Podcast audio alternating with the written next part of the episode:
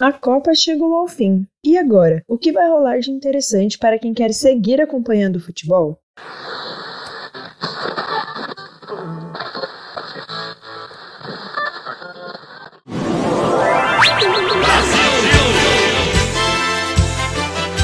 Aí, tudo bem? Aqui quem fala é a Paula Santana. Seja muito bem-vindo, bem-vinda e bem-vinde ao Nós na Copa, o Zapcast da Periferia em Movimento que traz dados, resumos, depoimentos e a perspectiva da quebrada sobre a Copa do Mundo de futebol masculino para você. Este é o último de seis episódios. E aí, bora nessa? Desde o início do Mundial, o Nós na Copa pautou diversas temáticas como as memórias ligadas à Copa do Mundo, seja com decoração das ruas ou com resgate da camisa amarela, após o sequestro por parte de extremistas, levantamos discussões sobre machismo, racismo e LGBTfobia, visto que o Catar, o país sede da Copa do Mundo de 2022, é um país intolerante. Perdeu algum app? Sem problemas, você pode voltar e ouvi-los também. O maior campeonato de futebol do mundo acabou neste domingo, 18 de dezembro, e a Argentina sagrou-se tricampeã mundial. E agora? Vamos ficar sem competições interessantes? Nada disso. Se liga no que vem por aí.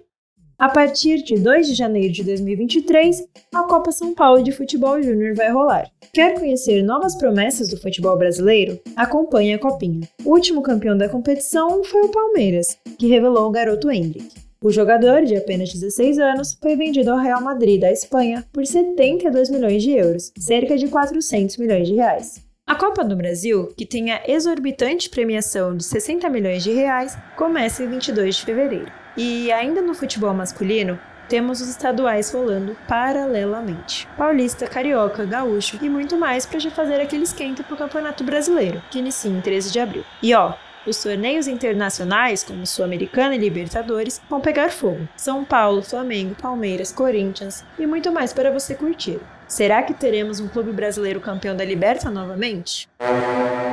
E vai ter Copa. O maior torneio mundial na variação feminina vai contar com uma geração que pode fazer fumaça.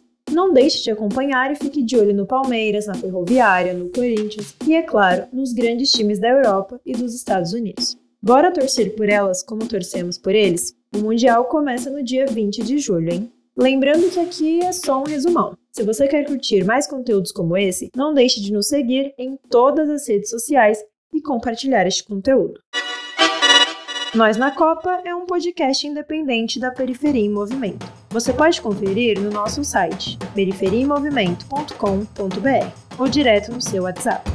Para receber, é só mandar um salve no número 11 95781 6636. Se você quiser e puder contribuir com o nosso trabalho, é só fazer um Pix. A chave é o mesmo número do nosso Zap. Eu sou Paula Santana e fiz a reportagem, roteiro e a apresentação deste episódio. O Thiago Borges fez a revisão e o Paulo Cruz editou o áudio. As artes são do Rafael Cristiano e a distribuição de Vênus Capel. Siga de olho em nossos conteúdos que vem mais por aí. Agradecemos por nos acompanhar.